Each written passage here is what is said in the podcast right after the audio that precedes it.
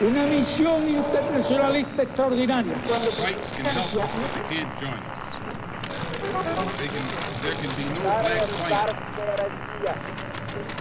I cried aloud to my own fellow countrymen and to the world, but, but no one paid Sua rádio da história.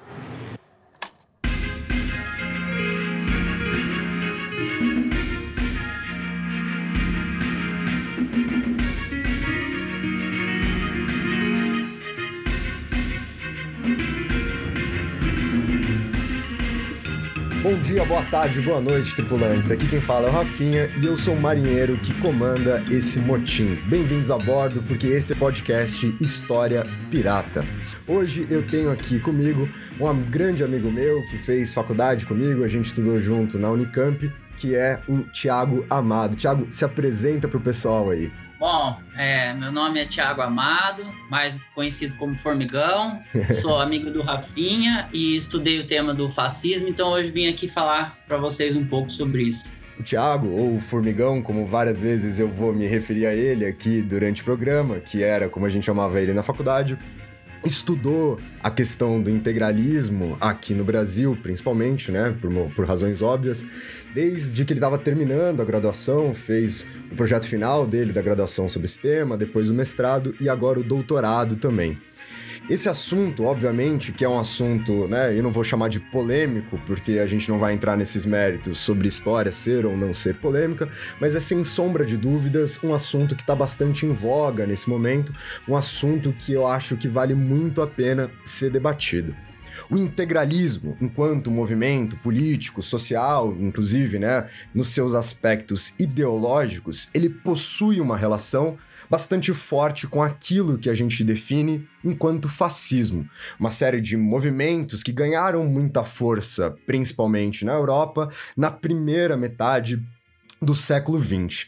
A gente acaba definindo como fascismo uma série de movimentos. Nós definimos, obviamente, né, a Itália do Mussolini como um movimento fascista, a Alemanha do Hitler, né, o nazismo do Hitler também como um movimento fascista, assim como essa denominação serve para debater uma série de outros movimentos contemporâneos a esses que ocorrem ali, por exemplo, no leste europeu.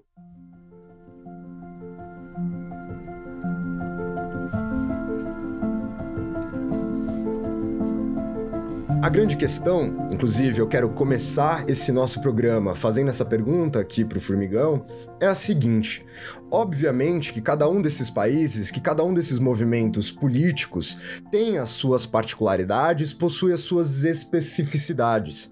E a minha grande dúvida aqui, o que eu quero que ele explique um pouco pra gente é como é que a gente usa um único termo, né, um único conceito para definir uma série de movimentos particulares com características próprias. Então eu vou fazer dois pedidos aqui agora pro Formigão pra gente começar esse programa. Primeiro eu vou perguntar para ele se é possível definir fascismo, se a gente tem como criar essa definição.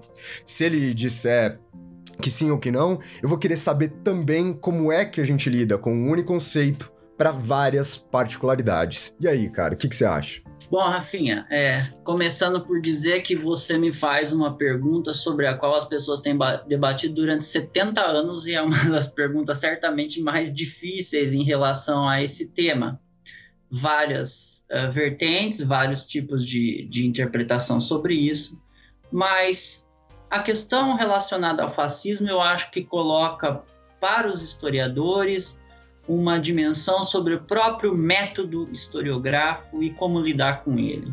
Os historiadores não têm como trabalhar sem se utilizarem de conceitos. Os conceitos são essenciais para nós porque eles são explicativos das coisas pelas quais, com as quais nós trabalhamos e das nossas maneiras de interpretar o passado. Nesse sentido, eu acho que o conceito de fascismo coloca para a gente é, um problema que é o de lidar com a unidade e a diversidade, que foi mais ou menos isso que você falou. Como é que a gente usa a mesma palavra para lidar com fenômenos de uh, situações uh, tão distintas que ocorreram pelo mundo. Então, como a gente chama de fascista o integralismo brasileiro ou o nazismo uh, alemão? supondo que eles sejam o mesmo fenômeno.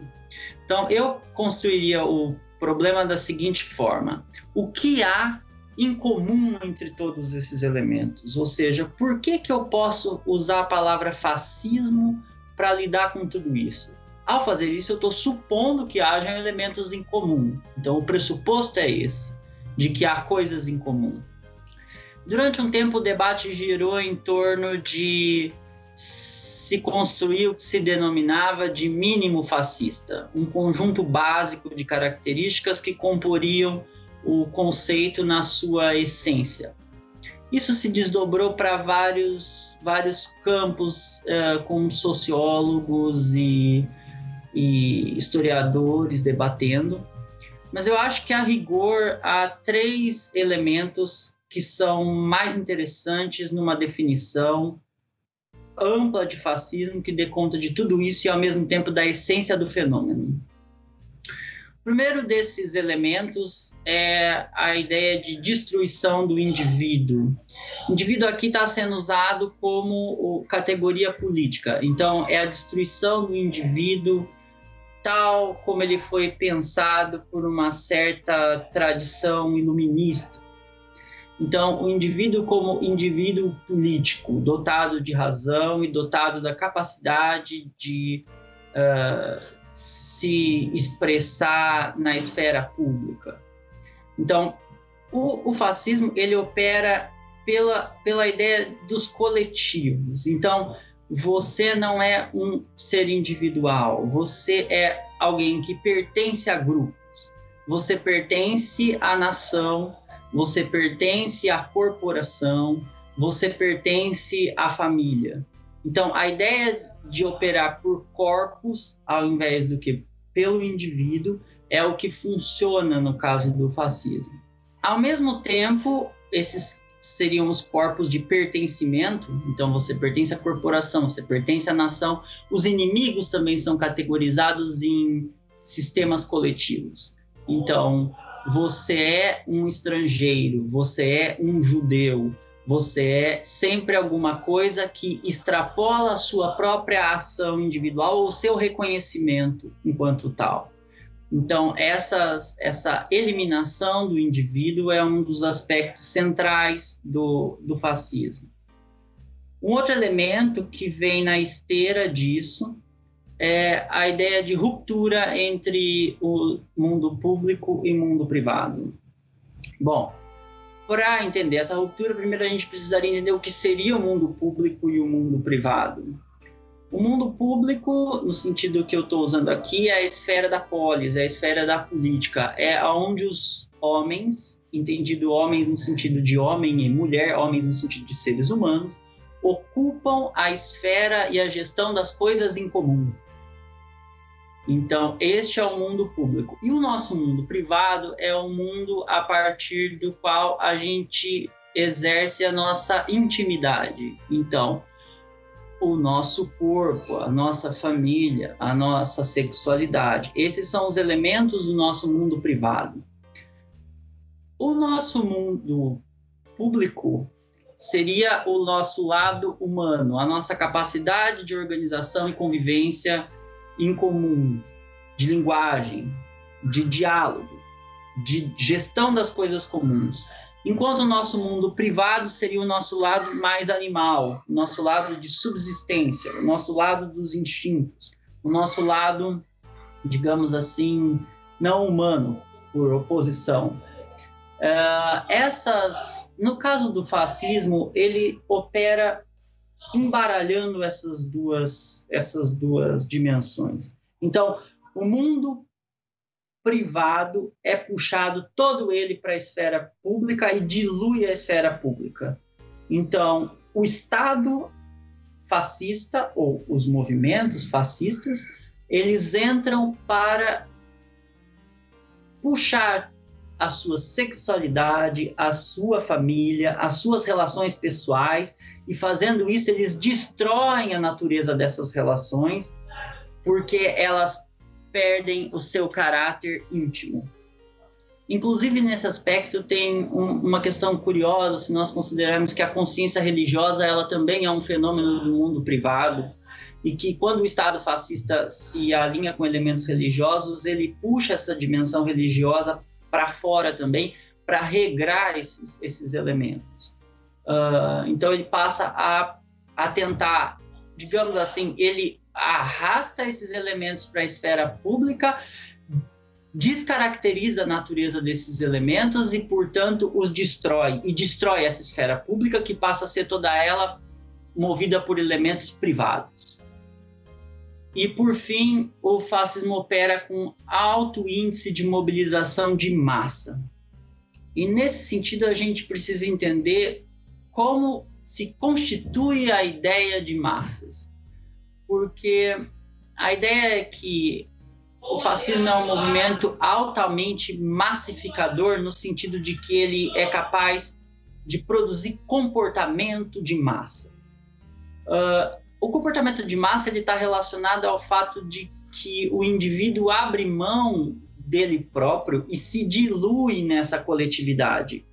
Mas essa diluição da coletividade é altamente atomizadora, digamos assim. Ou seja, as pessoas precisam estar juntas com o mesmo comportamento, mas elas não se relacionam entre elas. Então você precisa estar atomizado e vários átomos juntos constituem isso que é um comportamento comum e massificado, que é tido por unidade. E essa unidade ela acontece através de uma figura central que é o líder.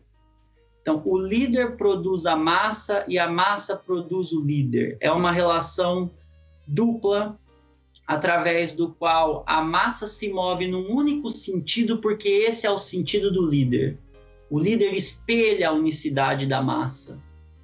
Então, esses são os elementos centrais que eu acho que definem os projetos fascistas. Evidentemente que eles depois aparecem de jeitos diferentes em vários cantos, como a gente estava conversando antes. Então, o culto ao líder pode não ser exatamente igual, ou os elementos que se ou as habilidades que se reclama para o líder, mas de qualquer forma a ideia de que existe um líder e ele mobiliza as massas, a ideia de ruptura entre mundo público e privado e a ideia de esfacelamento do indivíduo são, do meu ponto de vista, as três características centrais e que estão todas elas separadas aqui apenas para efeitos é, pedagógicos, porque elas são interconectadas, né? Elas, é, uma, não, uma não acontece sem a outra, digamos assim.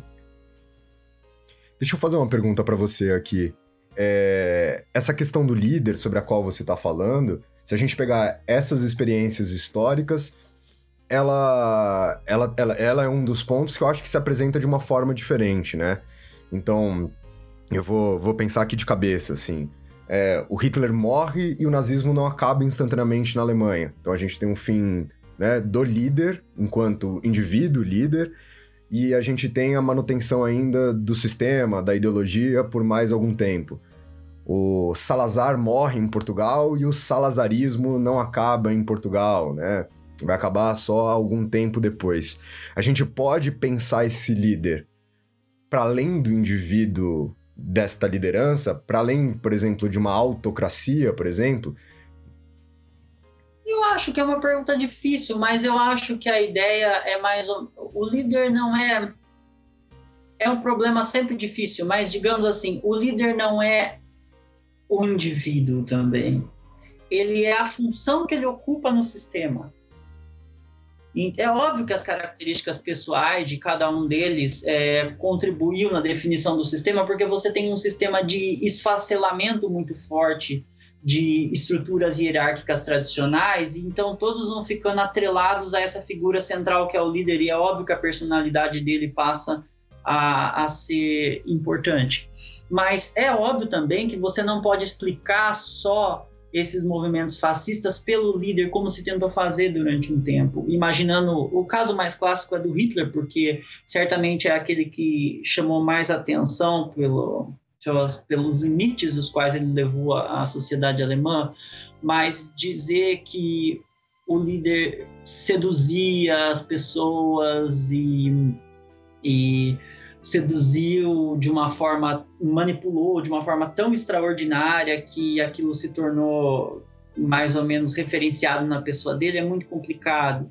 Se não houvesse milhares de pessoas apoiando esse líder e se identificando com as coisas que ele falava, ele não existiria enquanto tal. Então, o líder é uma peça dessa grande construção que é o fascismo. Por isso que essa simbiose que você estava falando, né, da massa criar o líder e o líder criar a massa, ela é tão importante para entender esses fenômenos. E porque o líder não é, ele é uma, ele é uma parcela no sentido de que ele é, ele é unitário, mas ele não é um indivíduo também, porque o corpo do líder é o corpo da nação. O líder também não tem, em tese, não pode ter vida privada, porque no corpo dele se dilui o corpo e a vontade da nacionalidade. Então, o líder também não, não é essa, não é um indivíduo no sentido no sentido político, né? No sentido dele ser uma pessoa só, nós sabemos, mas no sentido político da coisa, o corpo dele é o corpo da nação.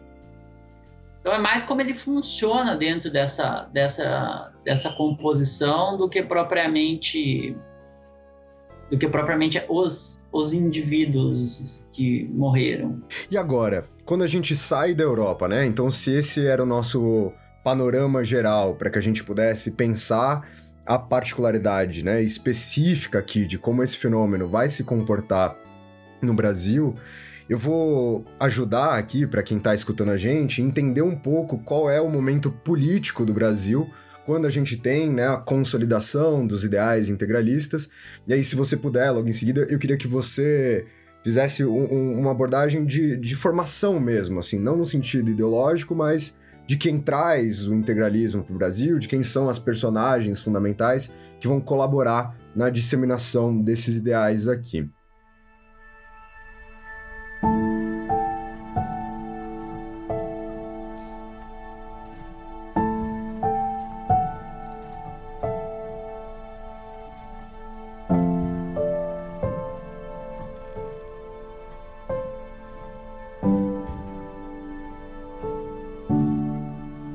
Todo esse construto que a gente estava explicando até agora sobre a ascensão dos fascismos na Europa, ele acontece principalmente no entreguerras, né? Um momento obviamente vulnerável da Europa entre a primeira e a Segunda Guerra Mundial, um momento também que tem a crise de 1929 como talvez um componente fundamental da desestabilização desses países que assistirão à ascensão dos fascismos e assim por diante. E no caso específico do Brasil, a ascensão do integralismo, principalmente a consolidação, né, depois acho que você pode falar quando ela chega aqui, quando ela ganha corpo aqui no Brasil, ela se dá principalmente, né, por volta ali do início da década de 1930 quando a gente tem a primeira passagem da chamada República Velha, da República Oligárquica, para aquilo que vai se transformar, né, com o sabor do tempo, como a gente fala aqui nesse programa várias vezes, né, pelos caminhos que a própria história toma,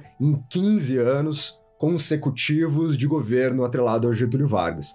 Óbvio que esses 15 anos do Getúlio Vargas, entre 1930 e 1945, eles se comportaram de diferentes maneiras, ele não é o mesmo governo, a gente tem o governo provisório até 1934, depois, né, um governo constitucional até 37 e a chamada ditadura do Estado Novo entre 1937 e 1945. E principalmente na, no processo constitucional, né, os integralistas tiveram um papel fundamental ali, de caminharam lado a lado né, a figura do Getúlio Vargas. Aliás, a figura do Getúlio Vargas, que entra numa discussão que eu vou contar aqui para vocês ouvintes que a gente estava conversando um pouco antes, que ela foge um pouco a essa necessidade, né, que parece cada vez mais recorrente das pessoas de exigir uma coerência clara e definida, né? Getúlio Vargas talvez seja uma ótima figura das contradições, né, de apoios distintos em momentos distintos, conforme o momento, e os integralistas são a parte crucial desse processo. Pergunta, você consegue me formar o integralismo aqui no Brasil, num sentido histórico, até narrativo, assim? Para entender o integralismo no Brasil, precisa entender o que estava tá acontecendo no mundo e precisa recuar um pouco e ver como isso também está ligado ao Vargas, por exemplo. Então, você tem é, sobretudo depois da Primeira Guerra Mundial, uma crítica muito forte ao liberalismo que se espalha pelo mundo todo. Então, essa crítica é formulada em vários lugares e ela vai começar a ser ser muito forte. No Brasil, ela também aparece, e você tem, então, essa, essa espécie de caldo de cultura, de efervescência, de uma certa intelectualidade que está se formando em oposição às ideias liberais de progresso contínuo, de uso absoluto da razão, por exemplo, de um sistema partilhado de poder, de um sistema parlamentar. Então, tudo isso começa a ser colocado em xeque. Essas ideias liberais muito características do próprio final do século XIX, né? A gente não está pensando em outros liberalismos, a gente está se referindo à, à crise deste modelo liberal em específico. Sim, porque eh, tinha um problema de fundo relacionado ao liberalismo, que era a ideia de que é, você teria um progresso incessante. Uh, e depois a guerra vem e isso é colocado por terra, porque a questão que estão se fazendo é como é que uh, esse progresso todo deu nessa guerra, que matou um monte de gente, desestruturou o sistema europeu. Então, essa é a questão. E a partir daí você tem o um surgimento de várias, vários nacionalismos em oposição ao cosmopolitismo liberal, por exemplo. Então, esses vários elementos vão começar a surgir e serem discutidos por vários intelectuais ao longo dos anos 20. Uh, no Brasil, você tinha. Bom, o Mussolini, ele chega ao poder em 1922. Muito rápido, portanto. Três anos depois que o movimento fascista tinha sido montado. E ali já vai começar a surgir uma discussão no Brasil em relação ao que é esse novo governo que se montou na Itália. O Plínio Salgado, que depois vai ser o principal líder integralista, era um cara que participava dessas rodas de discussão e que vai começar a partilhar essas referências teóricas do que deve ser um Estado forte, corporativo, de como lidar com a questão social, da, da questão do trabalho e tudo mais. Isso vai se desenvolvendo ao longo dos anos 20 até que ele, com um conjunto de outros intelectuais, em 1932, funda a Ação Integralista Brasileira. Três foram os grandes líderes da Ação Integralista Brasileira.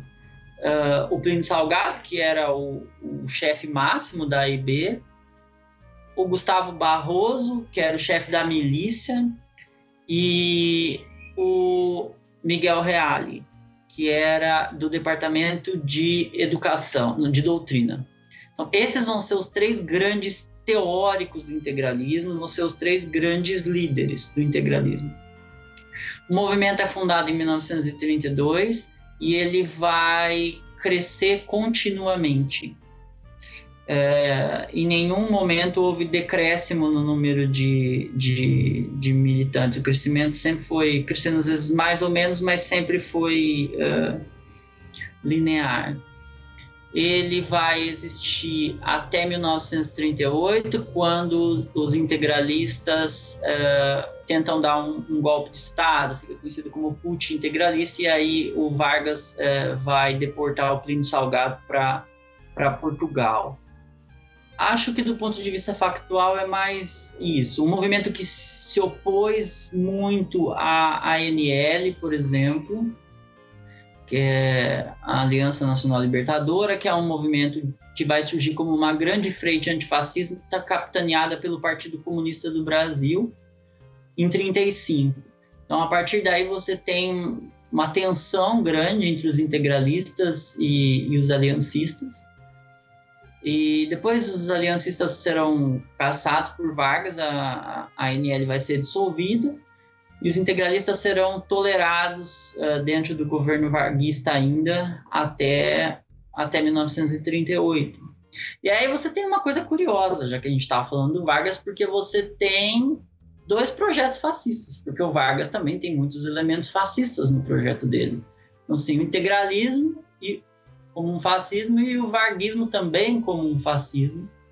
Então são dois, dois fascismos convivendo, digamos assim, nesse, nesse, nesses anos 30. Você tocou num ponto que é bastante importante, né? Que a gente até deixou de falar logo no começo.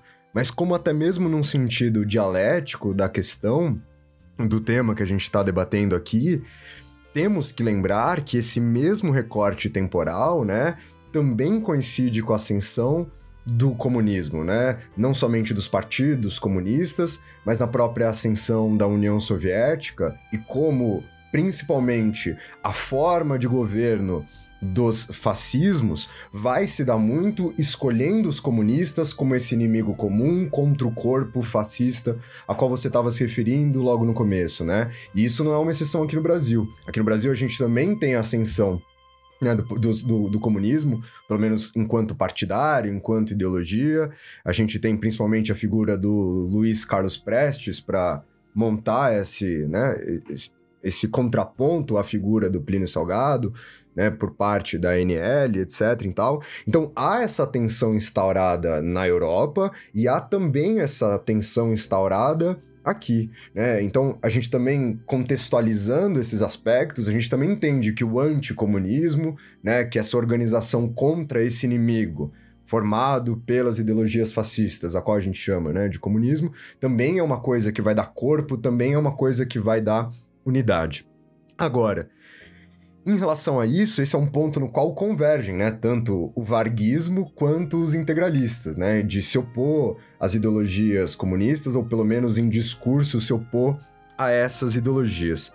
Um ponto que eu acho que, que há em comum, e eu, e eu acho que tem um teórico que é importante a gente levantar aqui, é essa noção de unidade, né? Eu acho que essa noção de unidade é um elemento que, sem sombra de dúvidas, a gente enxerga no varguismo, né? O, o corporativismo principalmente ali, se pensando no Oliveira Viana, por exemplo, né, a gente tem como uma parte integrante da política do Vargas, de um nacionalismo exacerbado, da formação de um corpo do que é o Brasil, das pessoas precisarem né, trabalhar para atender as necessidades do país. Lembrei aqui agora, por exemplo, de quando o Brasil oficialmente entra na Segunda Guerra Mundial, né, ao lado dos aliados, ao lado de Estados Unidos, Inglaterra, França, União Soviética, etc., que muitos é, operários das fábricas perdem os direitos trabalhistas recém-conquistados justamente num discurso de, ó, temos que agora nos sacrificar em nome do Brasil,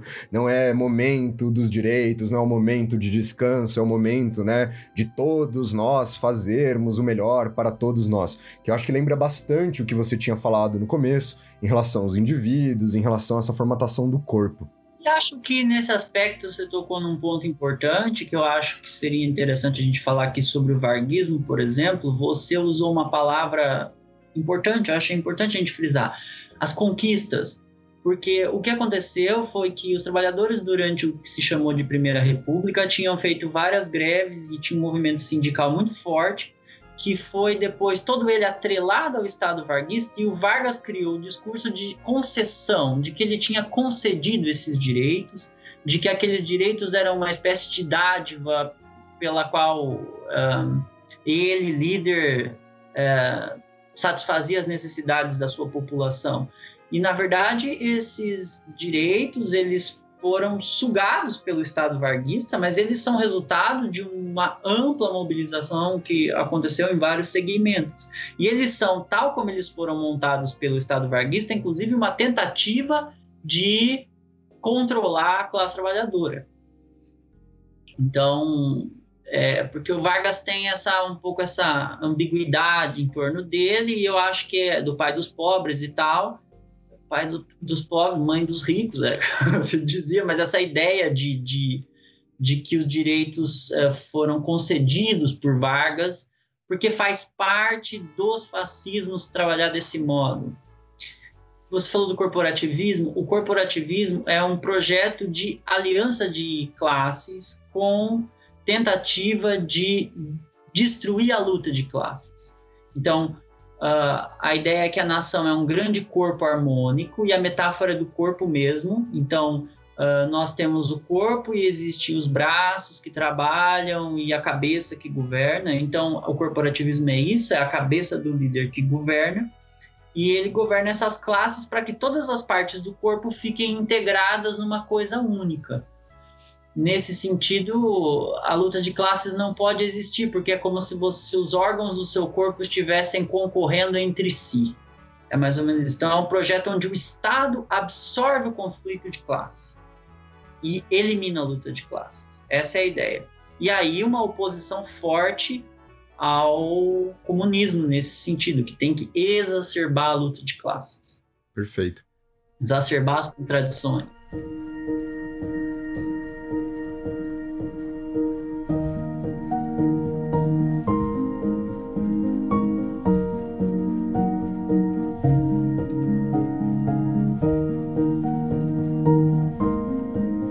Você consegue apontar diferenças entre o varguismo e o integralismo do Plínio Salgado, do Miguel Reale, etc? Bom, é, um deles se institucionalizou no Estado, né? Então, Vargas de fato foi Estado, enquanto a ação integralista brasileira foi sempre um movimento. Ela nunca chegou a ocupar postos, uh, nunca chegou a ocupar o Estado, nunca chegou a tomar o poder.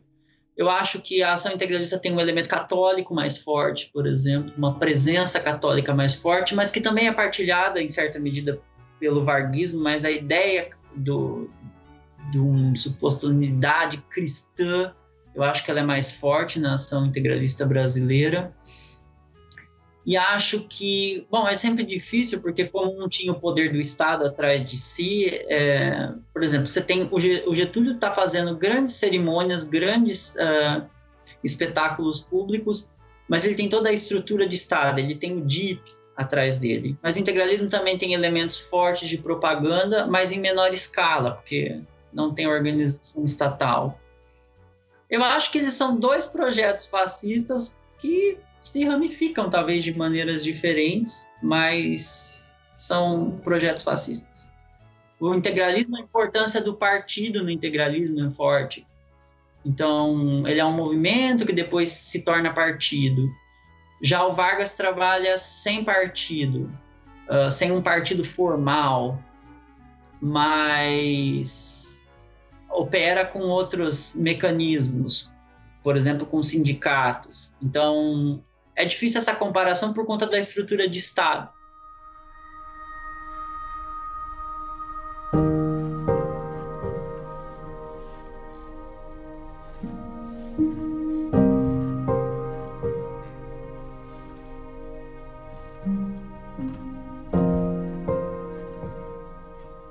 Eu queria, inclusive, aproveitar isso para tocar num aspecto que, que você trabalhou bastante, né?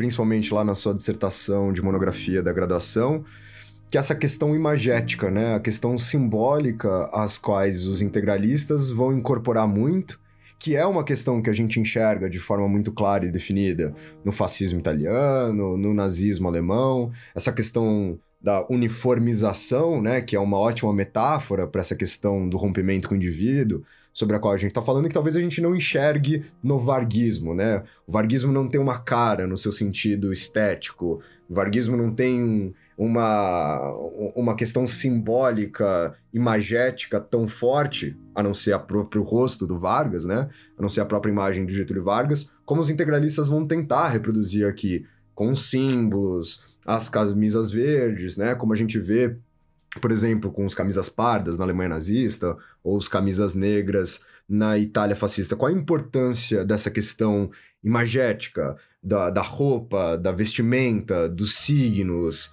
É, obviamente que, como os integralistas não assumiram o Estado aqui, eles não têm grandes arquiteturas integralistas, como a gente vê no caso da Alemanha e da Itália. Mas qual a importância disso? Eu acho que tem um elemento aí que você colocou que a gente pode discutir até primeiro de um, de um, ponto de vista teórico, que é o seguinte: você tem que imaginar que os rituais eles não são o simples reflexo de um conjunto de relações, mas eles são instituintes de relações. Então, o ritual cria uma relação. Então, os rituais integralistas, que eram muito bem codificados, você tinha um documento que se chamava Protocolos e rituais, e ele era um documento imenso, com mais de 100 artigos, regrando cada uma das cerimônias integralistas, como cada um devia ficar posicionado, quais gestos deveriam fazer e tal. Eu acho que em relação aos rituais, é dizer que, a, digamos assim, os, os rituais não são uma exterioridade do fascismo, eles são parte constitutiva do fascismo, porque todas as relações são ritualizadas. Então, no caso dos integralistas, você tinha várias, várias vários rituais, como por exemplo, a ideia de bordar almofadas com o sigma e tal, que o sigma era o símbolo de unidade do integralismo, né, significa soma. Então, a ideia de você bordar almofadas, bordar roupas, bordar isso, é, espalhar isso pela sua casa, porque a sua casa não é mais um ambiente doméstico, não é mais um ambiente privado também. Então, entra essa discussão. Essa, esse casamentos integralistas tinha casamentos onde as pessoas iam com uniformes integralistas, elas tinham falas integralistas, batizados integralistas. Então a criança era batizada e estava lá com o uniforme integralista, tinha as falas integralistas para fazer. Uh, funerais integralistas. E todo esse movimento, como a gente pode perceber, batizado, casamento e morte, eles fecham o ciclo do que é o controle total da vida do indivíduo. Então a pessoa tem um controle total da vida dela. Então, ele, ele, o integralismo é esse domínio total, o fascismo tem esse domínio total, por isso que ele, ele cria esses rituais. Depois você tem os rituais de mobilização de massa, as marchas, onde todos estão uniformizados e onde o Plínio Salgado discursa, e a ideia de que eles andam mesmo todos juntos, em comum, que eles marcham dentro de certa unicidade, que eles se, se, caracterizam de qualquer aspecto pessoal através do uniforme. Então você tinha, no caso integralismo, tinha aquelas camisetas verdes e tudo mais. E, inclusive, por conta disso, eles foram apelidados de galinhas verdes e tal, pelo, pelos comunistas.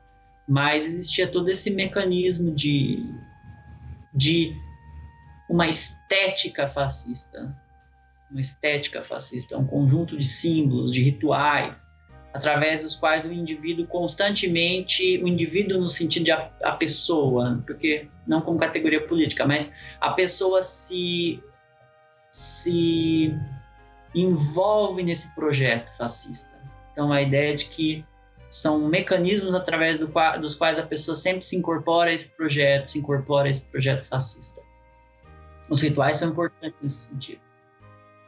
E aí você tocou num, num outro ponto, né? Um, um, um, pouco atrás aqui, que também é uma parte é, da sua pesquisa, que é a questão da religiosidade, né? Como que a religiosidade acabou se articulando com esses movimentos fascistas e, obviamente, como que ela se articulou diretamente com o integralismo aqui no Brasil? Eu estudei especificamente as relações entre a, a Igreja Católica e a Ação Integralista Brasileira, e eu acho que para a gente discutir esse ponto, a gente precisa colocar um outro ponto, que é o seguinte: a ideia de direitas, no plural.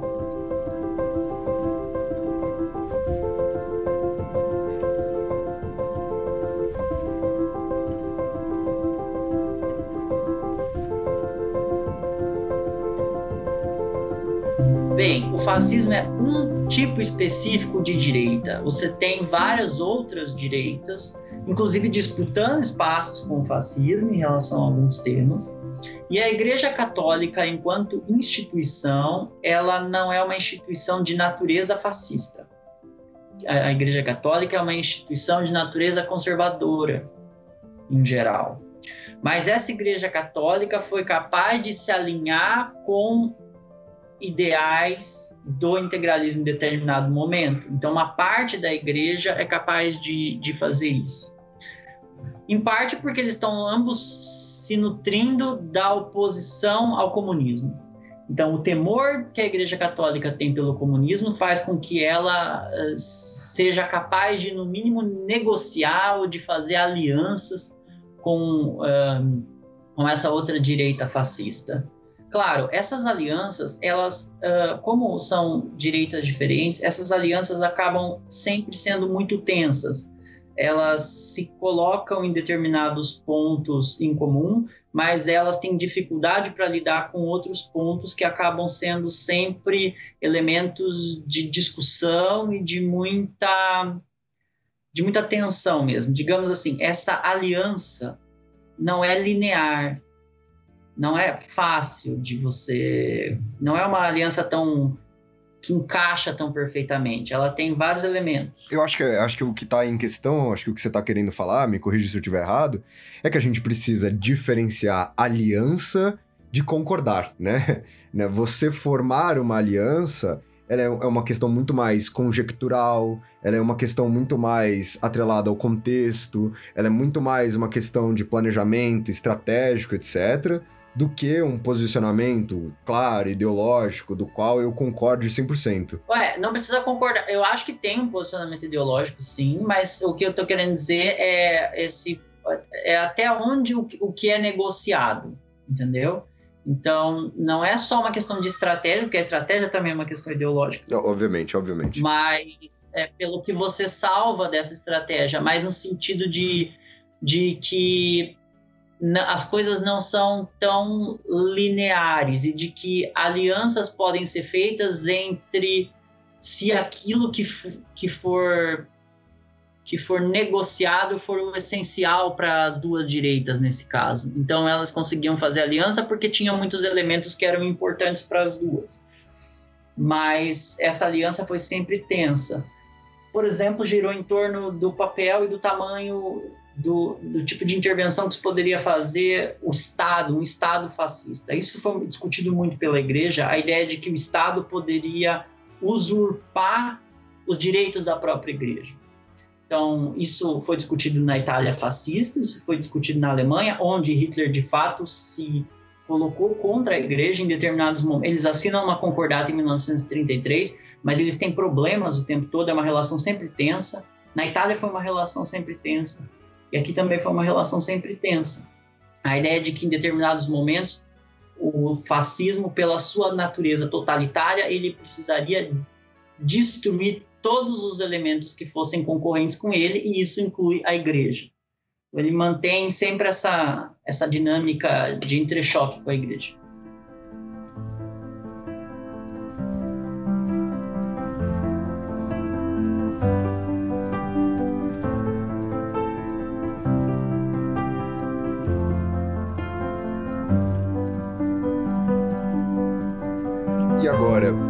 Você esbarrou em outro assunto que eu também tenho curiosidade, é os integralistas tinham um projeto de governo, assim, como eles nunca assumiram né, o papel de Estado, há um projeto de governo, há, uma, há um, um projeto no sentido assim, há uma programação do que fazer ao subir ao poder?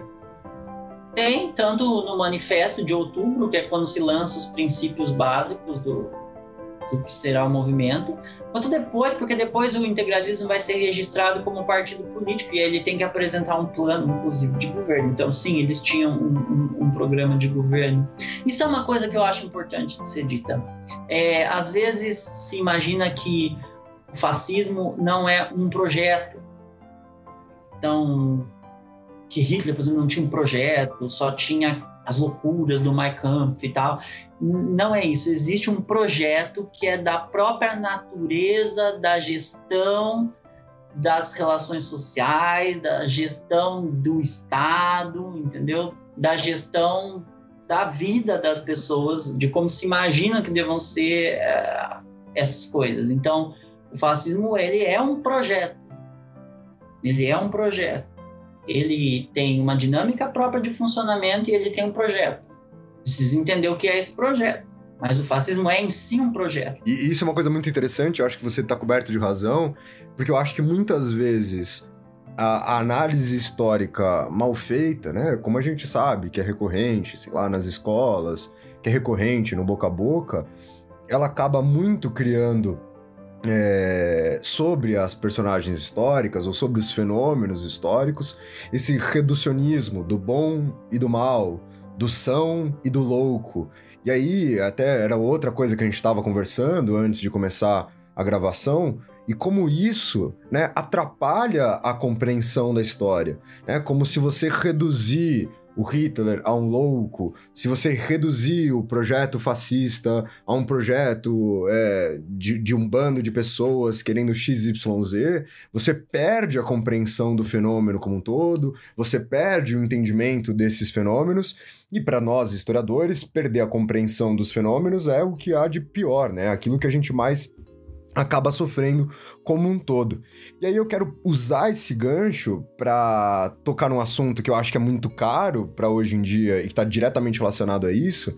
Você falou, né? A gente demorou para falar, mas você falou aqui agora há pouco do fascismo categorizado enquanto uma parte da direita, né? Enquanto aquele posicionamento político ideológico qual nós definimos enquanto direita. Eu acho que você deixou muito claro que o fascismo não é a direita, mas que ele é uma parte integrante dos inúmeros movimentos que a gente consegue colocar debaixo desse guarda-chuva chamado direita. Assim como a esquerda também não tem uma cara só, assim como os movimentos ideológicos que se auto-intitulam de esquerda, eles também são diversos e principalmente, né, também haverá tensão entre eles, isso é uma coisa importantíssima de lembrar que essas é, que esses movimentos à esquerda ou à direita, eles também se tensionam entre si, de que muitas vezes eles funcionam como um grande saco de gatos, né? Então ali dentro do mesmo saco, mas se matando ali dentro.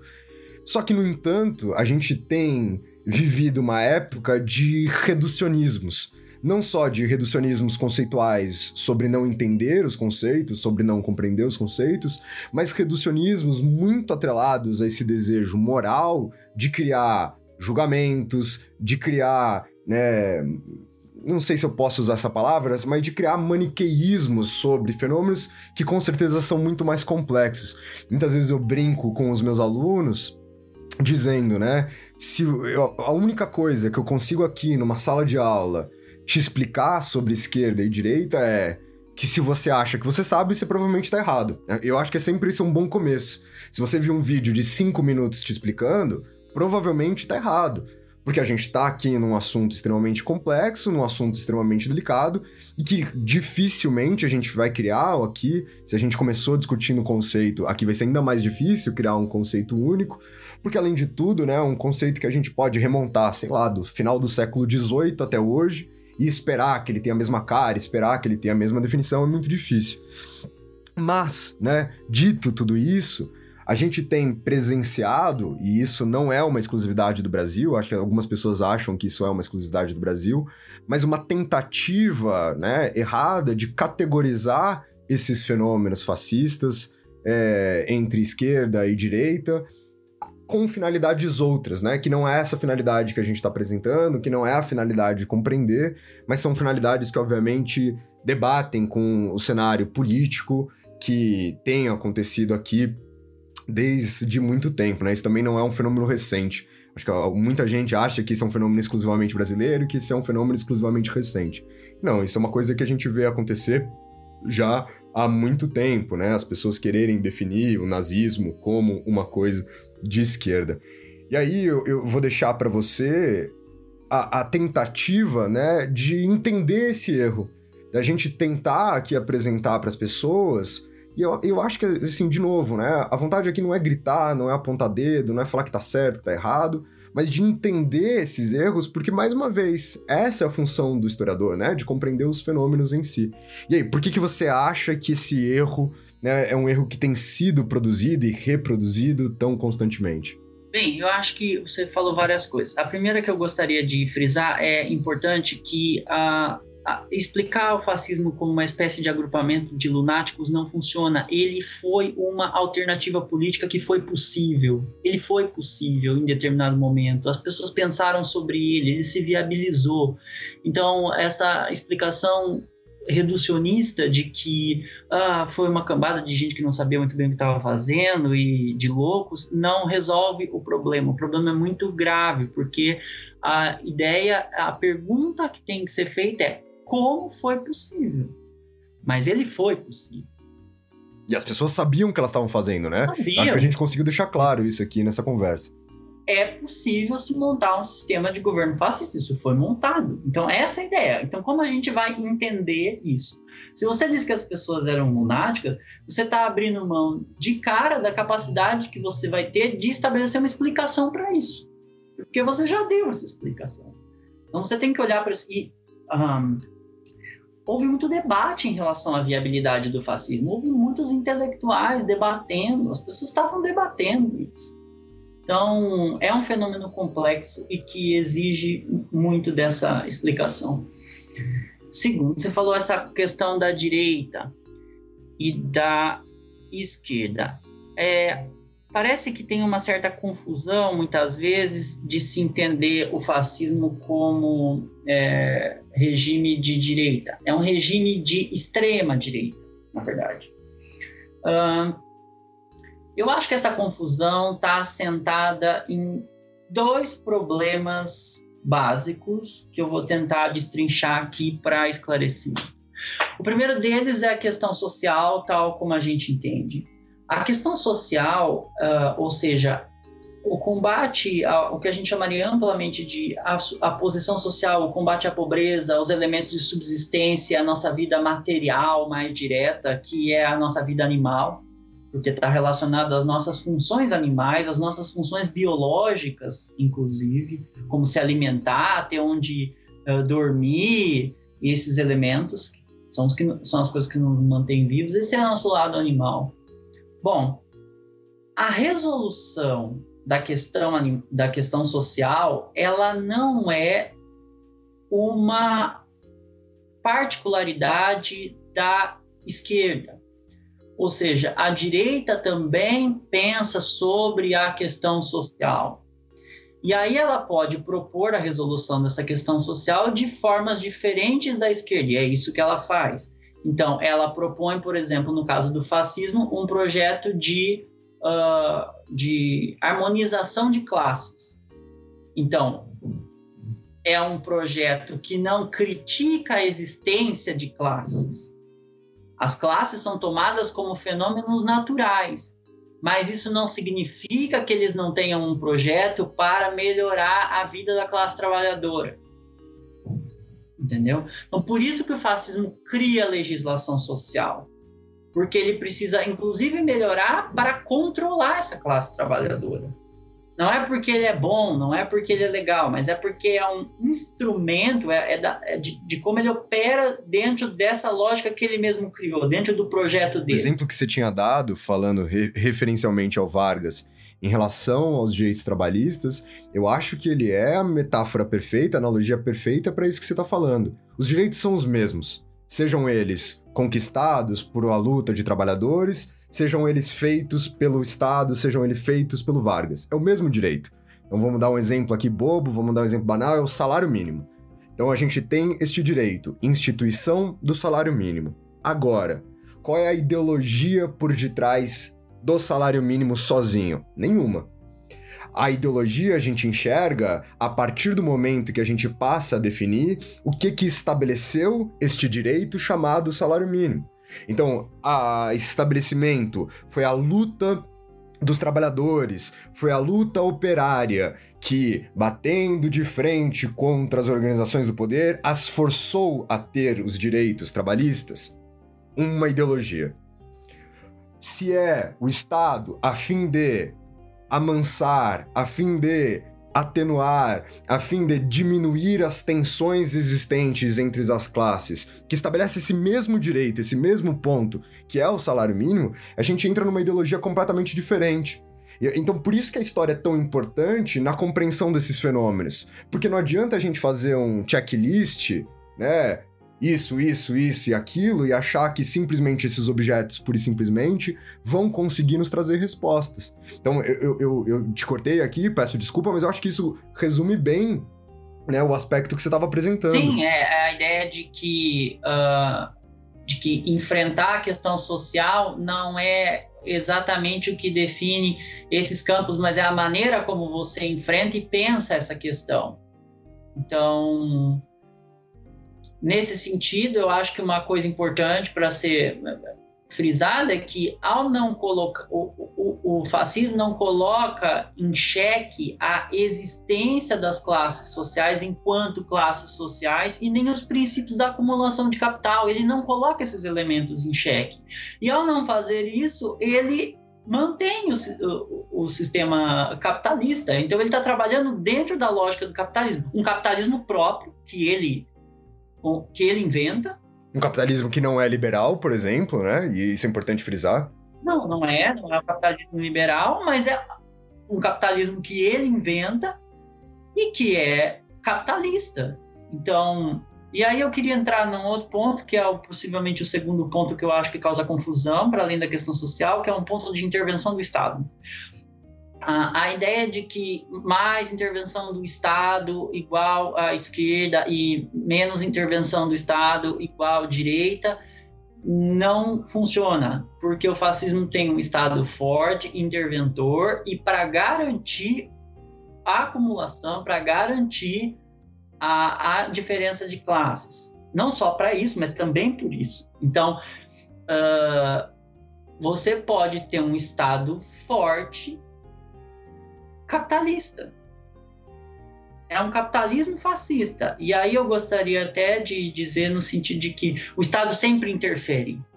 Ele sempre interferirá. A questão é que define, talvez, seja o sentido dessa interferência para que ele interfere, como ele interfere, mas o Estado sempre interfere. Então, a ideia de que mais Estado ou menos Estado são os elementos definidores não funciona, é, porque o Estado sempre interfere.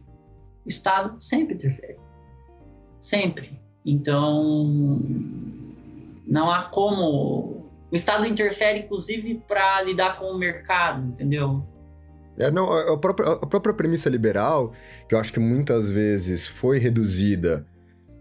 Primeiro, né, eu acho que é, uma outra coisa, aproveitando esse ensejo, né, quando a gente fala em premissa liberal, a gente ainda está pensando muito nesse liberalismo da segunda metade do século XIX. O liberalismo também é um fenômeno ideológico com muitas caras, com muitas facetas, com muitos aspectos, com muitas especificidades.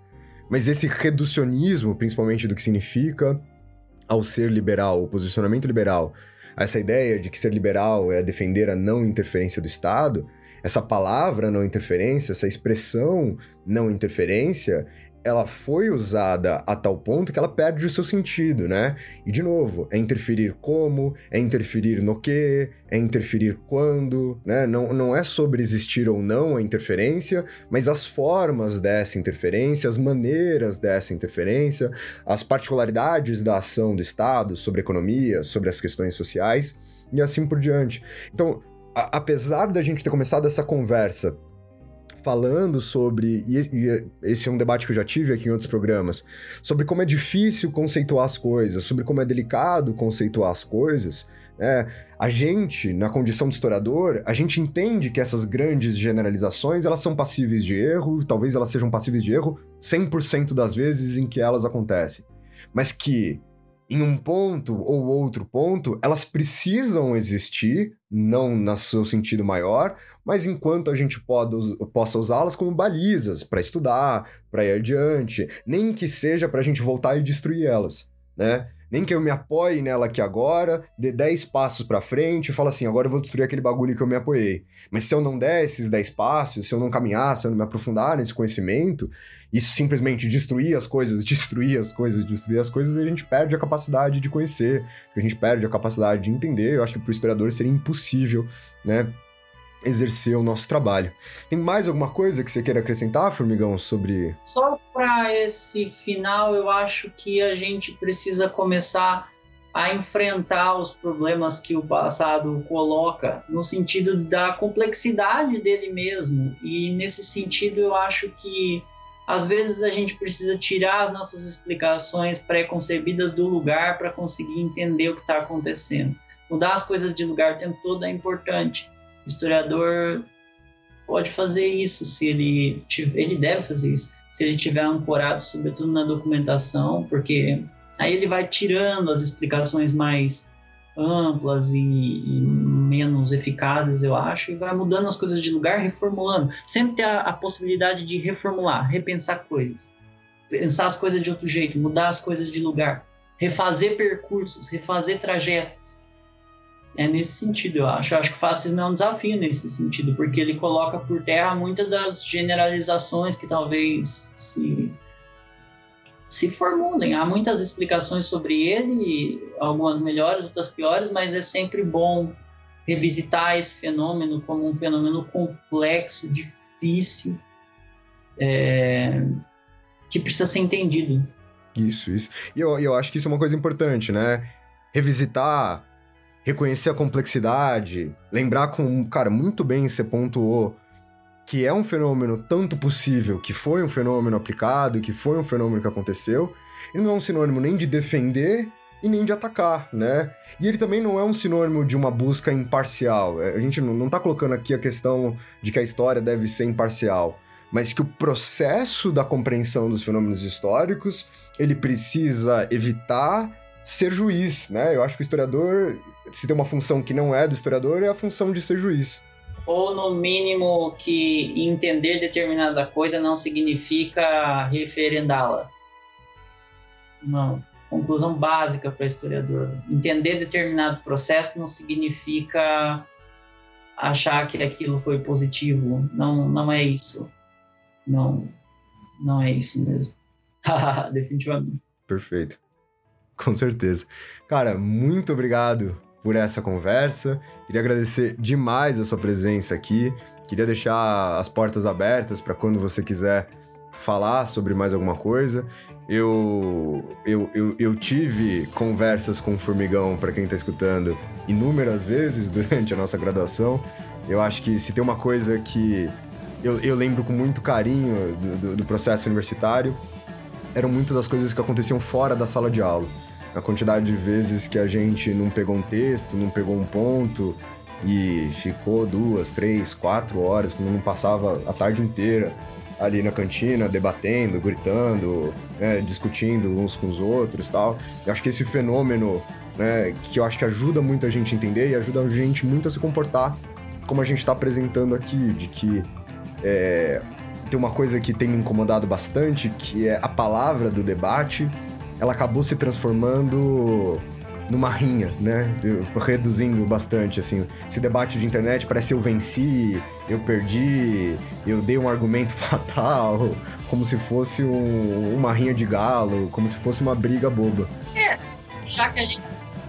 Já que a gente falando de fascismo, a incapacidade de conviver com a divergência e com o debate é uma característica muito típica do fascismo. Então é bom que as pessoas divirjam da gente de uma maneira saudável, sem imaginar que você é inimigo delas.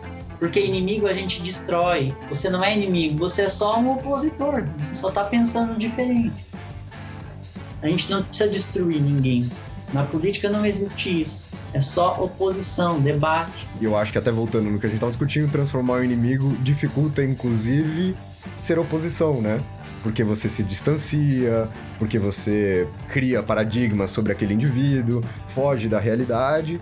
E a hora que você foge da realidade, você perde capacidade de transformação, você perde capacidade de, de compreensão, de, de tudo isso que a gente está falando. Então, queria agradecer muito a tua presença aqui. Cara, de novo, eu vou falar que as portas estão abertas para você quando você quiser. Fala um tchau pra galera aí, formigão. Ah, que agradeço e tchau para todo mundo. Boa sorte aí. Valeu, gente. Um abraço para vocês e até o nosso próximo programa.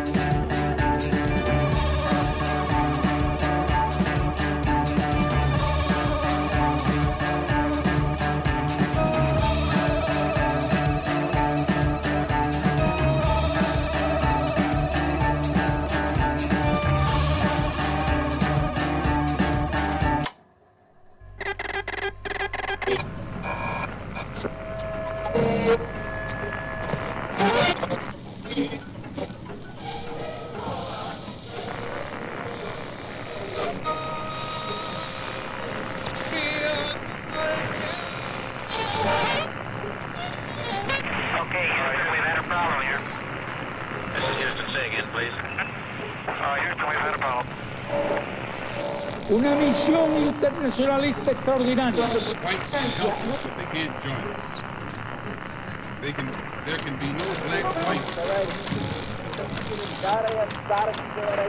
I cried aloud to my own fellow countrymen and to the world, but no one paid any attention. Sua rádio da história.